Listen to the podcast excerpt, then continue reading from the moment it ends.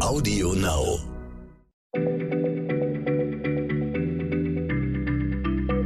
Schneller Schlau, der kurze Wissenspodcast von PM.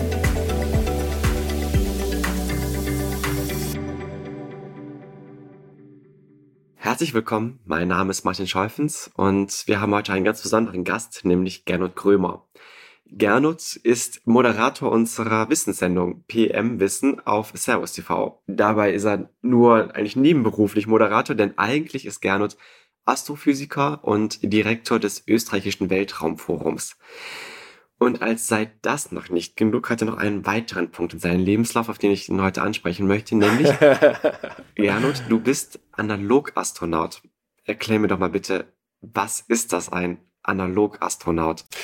Also wir können davon ausgehen, dass in den nächsten 20 bis 30 Jahren die ersten Menschen auf dem roten Planeten landen werden. Da können viele Dinge schiefgehen und damit das eben möglichst risikoarm abläuft, gibt es das im Bereich der sogenannten Analogforschung. Das heißt, in Analogie zu der realen Flugexpedition in den nächsten 20 bis 30 Jahren trainieren wir, testen wir bereits jetzt auf der Erde. Und die Menschen, die das machen, die es im Raumanzug-Simulator stecken, in möglichst maßähnliche Umgebungen, die bezeichnen wir als Analogastronauten.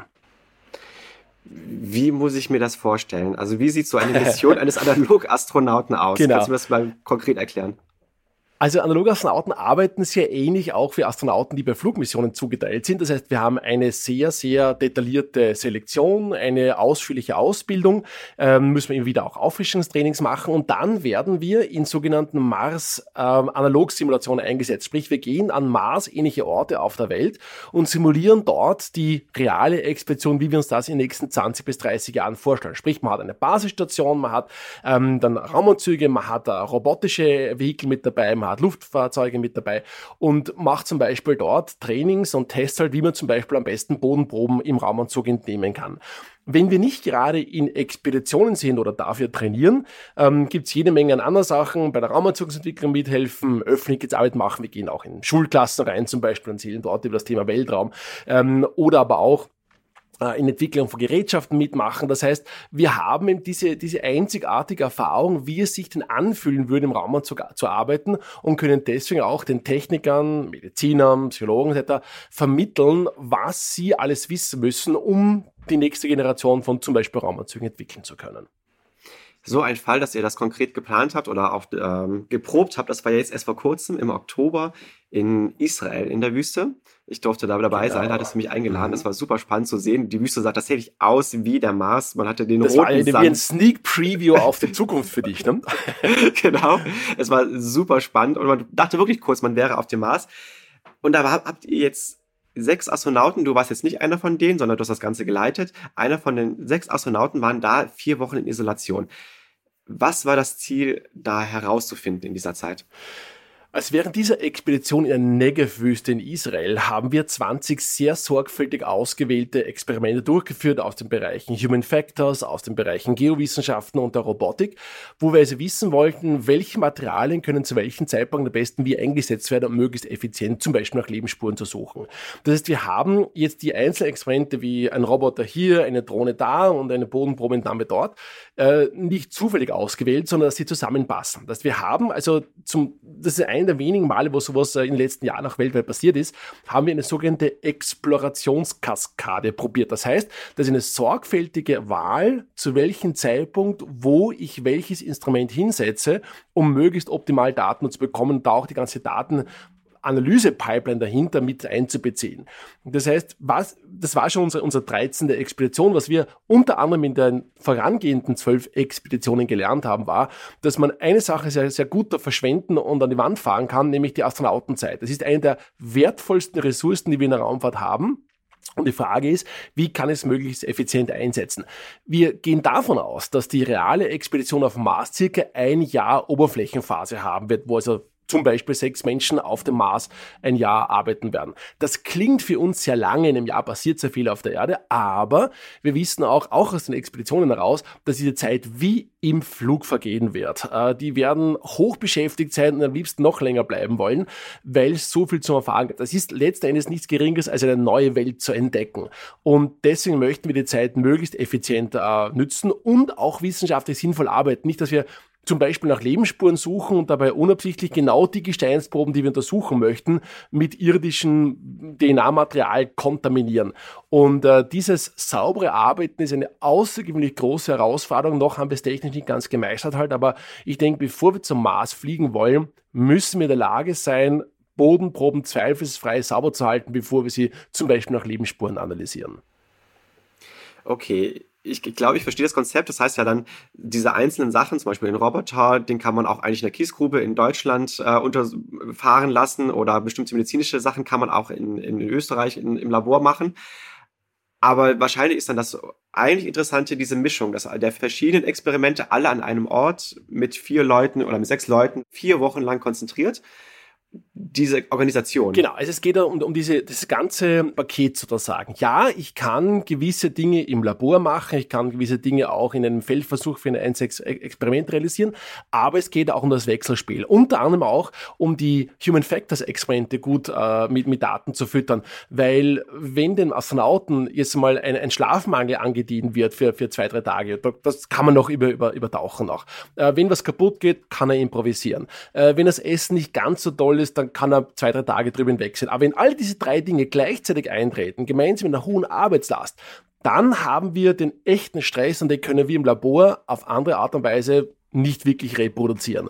Das heißt, da geht es auch darum, wie können jetzt die Experimente zusammenspielen, wie kann man zum Beispiel äh, Reparaturabläufe da hineinschmuggeln, wie kann man zum Beispiel dafür sorgen, dass Leute trotzdem noch genügend Schlaf bekommen. Und das ist genau das, was dann das ist was wir, wo wir uns die, die Hände schmutzig machen wollen, sagen, also wir, wir lieben den Dreck unter den Fingernägeln sozusagen, äh, wo wir wirklich sagen, da, das funktioniert, das funktioniert nicht halt. Also so gesehen sind wir für jeden Fehler dankbar, den wir machen, denn jeden Fehler, was wir auf der Erde in der Simulation machen, der wird uns hoffentlich dann auf dem Mars nicht mehr begegnen, weil wir was dagegen gelernt haben zu tun. Man könnte, wenn man das hört zum ersten Mal Analog-Astronaut, denkt, das ist was wie ein Live-Action-Roleplay und es wäre reiner Spaß. und es sieht auch ruhig großartig aus, wenn dann die, habe ich ja selber gesehen, wenn die dann in ihren Anzügen dann äh, durch die Wüste stapfen, dann denkt man sich, okay, das ist einfach gerade ein riesiges Spaß, ein riesiges Spiel. Aber wenn du das jetzt so erzählst, vier Wochen in der Isolation, jetzt gerade nach der Pandemie, wo wir alle eh in der äh, Isolation waren, sich jetzt nochmal freiwillig vier Wochen da reinzubegeben so körperlich harte Arbeit und wenig Schlaf. Das ist ja schon ganz schön anstrengend, was sie machen können. Was muss man dazu mitbringen als Astronaut, als Astronautin, äh, um das mitzumachen? Also Analogastronautinnen und Astronauten sind sehr sorgfältig selektiert. Wir haben also, ich sage immer so, pathologisch gesunde Menschen, sowohl geistig als auch körperlich auch. Ähm, die sind nicht nur super fit, sind auf technischem naturwissenschaftlichem Gebiet sehr gut ausgebildet, ähm, sondern sie bilden auch äh, ganz, ganz positive menschliche Eigenschaften ab, wie äh, ein gewisses, eine gewisse soziale Wärme auch zu artikulieren, auch in der Lage zu sein, äh, auf Bedarf äh, einen Witz zu erzählen, ein gutes Menü zu kochen, machen, äh, vielleicht einen Zaubertrick auf Lager zu haben, wenn es in der Stimmung nicht so toll ist. Also das sind Menschen, man sagt, ja, das sind jetzt keine äh, Alpha-Tiere, die sich unbedingt in den Vordergrund drängen wollen, sondern man sagt, hey, das ist ein Mensch, der ist prinzipiell sympathisch, mit dem täte ich gerne mal auf ein Afterwork-Bier gehen, sozusagen, um, um seine interessanten Geschichten zu hören halt. Und die haben auch ihre interessanten Geschichten auf Lager auch. Das heißt, ähm, das sind Menschen, die also sehr teamfähig sind, die sehr qualifiziert sind, sehr gesund sind und noch dazu in der Lage sind, wirklich diese Hardships, also diese, diese, diese Stressoren, die wir in der Mission haben, auf sich zu nehmen und trotzdem noch in die Kamera zu lächeln sozusagen. Also das sind schon Leute, man sagt, die, die, die repräsentieren eigentlich einen sehr positiven gesellschaftlichen Aspekt, einen, sie repräsentieren eigentlich das Positivste ins, in uns Menschen auch. Ja das ist so ein bisschen anders als die Astronauten, die man jetzt so von der Apollo-Mission sich vorstellt oder von so Filmen wie Armageddon, ja. wo es so diese Haut-Draut-Typen genau. sind. Der Bruce Willis dann mit dem Helmut am Arm in Slow Motion so. zur Rakete zu gehen. Ja, richtig. Das hat sich auch wirklich verändert. Also in den früheren Zeiten, da hat es den Begriff der Selektion gegeben, sogenannte Rocket Jockeys zu finden, also die, wo also die Selektion im Wesentlichen ein Weitwinkel-Contest war. Heutzutage suchen wir ähm, Teamplayer, Leute, die auch über längere Zeit mit Langeweile sich äh, abfinden können, die auch äh, so ein bisschen der, der Bastler-Typ sind, die mal, äh, mal ein bisschen länger düfteln können, ohne anderen Leuten auf den, auf den Nerv zu gehen. Ähm, man sieht schon, dass wir hier sehr viele Parallelen haben, auch zu anderen Beziehungsmustern auf der Erde, zum Beispiel bei U-Boot-Besatzungen oder bei Langzeit-Segelturns zum Beispiel, wo also Leute mehrere Wochen auf hoher See auf kleinen Raum gemeinsam verbringen müssen, dass wir ähnliche Prozesse sehen und auch die Mechanismen, mit denen die Analogastronauten lernen, in der Stresssituation äh, mit dem Alltag umzugehen, die sind auch wiederum in die andere Richtung übertragbar. Also wir sehen auch, dass viele Ausbildungsaspekte für die Analogastronauten fast eins zu eins auf die Pandemie anwendbar sind, wenn Menschen zu Hause eingesperrt sind in der Quarantäne oder in, in, in Zwangslockdown, äh, sodass wir eigentlich schon äh, sehen, da ist ein Spin-off vorhanden, also eine, eine, eine Nutzwirkung von einem Projekt, das erst in 20 bis 30 Jahren Realität werden wird. How cool is that? Ja? Wenn jetzt Zuhörer, Zuhörerinnen äh, gemerkt haben, das will ich auch machen. Das ist richtig, richtig cool. Wie kann man Analogastronaut werden? Wo kann man sich bewerben? Genau. Also die Grundvoraussetzungen für Analogastronautinnen, Analogastronaut sind eigentlich meine körperliche Gesundheit. Also ich glaube, ich wüsste jetzt niemanden, der mal äh, Rauchen angefangen hat bei uns oder so. Ähm, einen technischen, naturwissenschaftlichen Hintergrund ist von Vorteil oder medizinisch. Das sind die meisten von uns. Oder Pilotenhintergrund. Äh, und alle zwei, drei Jahre gibt es bei uns eine neue Selektion. Also wird bei uns noch eine Zeit dauern. Also ich schätze so in, in eineinhalb Jahren wird es wieder soweit sein, ähm, dass wir einen europaweiten Aufruf machen innerhalb aller äh, Mitgliedsländer der Europäischen Weltraumorganisation. Da ist auch äh, Deutschland, Schweiz und Österreich mit dabei, äh, wo man sich bewerben kann. Man muss verstehen, dass es sehr viele Bewerber gibt immer. Also wir haben da mehrere hundert Bewerber auf wenige einzelne Planstellen, die freiwillig besetzt werden auch dann. Das ist schon ein gewisses Commitment, aber ich sage mal, die, allein die Ausbildung zu durchlaufen ist ja das sehr, sehr, sehr ungewöhnlich. Also von, von Orbitaldynamik, Vorlesung bis hin zu Quad-Bike, Fahrtechnik, Training, Löschkurse bei der Feuerwehr äh, bis hin zu äh, Systemmanagement von, vom Raumanzug-Subsystemen halt. Also ist schon eine sehr, sehr breite und tolle Ausbildung auch. Äh, und dann natürlich auf die Liste zu kommen von potenziellen Teilnehmern für die Expeditionen, ist dann noch die Icing on the Cake sozusagen. Das heißt, äh, unsere Analogastronauten durchlaufen eine circa äh, dreimonatige Selektion, fünf Monate Grundausbildung, dann kommen sie in den Pool für die Field Crews hinein, aus denen kommen dann die eigentlichen Flight Crews heraus und die gehen dann in die missionsspezifische Ausbildung, das ist so typischerweise ein Jahr, wo sie berufsbegleitend, das macht man bei uns auch freiwillig auch, das sind fast alles Freiwillige, dann auf die Mission selber vorbereitet wird mit dem Experimententraining, mit dem Teamtraining, Ablauftraining und so weiter. Das ist schon, also man geht sehr, sehr gut vorbereitet in so eine Expedition hinein. Sag mal noch zum Abschluss, was, du hast ja selber dann auch eben, ähm, als Analog-Astronaut warst du im Feld, du hast die ersten Jahre selber mitgemacht, bevor du das Ganze jetzt leitest. Was findest du selbst am tollsten am Analog-Astronauten-Dasein? Ähm, auf der einen Seite bekommt man die Gelegenheit, mit neuen Technologien zu arbeiten, die zum Teil erst Jahre später im irdischen Bereich sozusagen ihre Anwendung finden. Was für mich in meinen Augen öfter war, das war bei meiner ersten Expedition 2003, die Crew 11 an der Master Desert Research Station in Utah, wo wir am Ende der Mission ein Privileg bekommen haben, was sehr selten ist. Wir durften einen Nachtaußenbordeinsatz machen. Und da muss ich vorstellen, wir sind also zu viert draußen gewesen, zwei mussten in der Station verbleiben noch. Und äh, man ist im Raumanzug draußen. Wir hatten bewusst eine sehr niedrige Arbeitslast bekommen, äh, sodass wir ein bisschen auch Zeit zum Reflektieren hatten. Und man ist im Raumanzug ja nicht ganz alleine. Man hatte Funksprüche mit dabei, man hörte Lüftung halt, man hat eine gewisse Geräuschkulisse auch drinnen halt. Aber es war so ein Augenblick, wo wir ganz wenig gesprochen haben, weil wenig Arbeitslast war.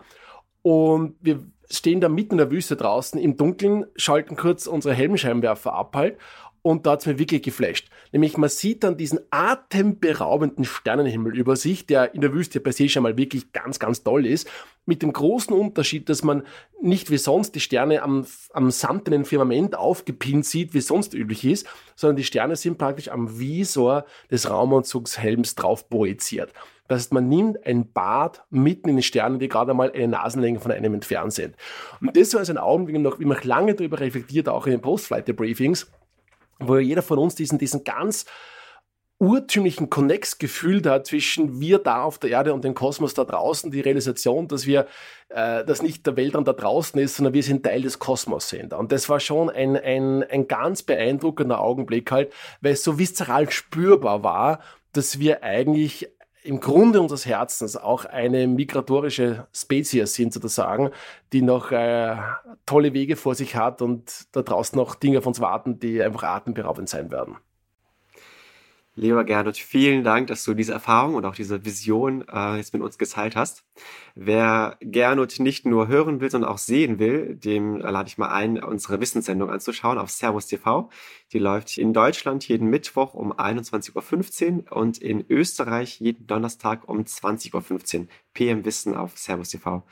Nochmal vielen Dank, Gernot, und bis zum nächsten Mal. Dankeschön und bleiben Sie neugierig. Auf morgen. Schneller Schlau, der kurze Wissenspodcast von PM.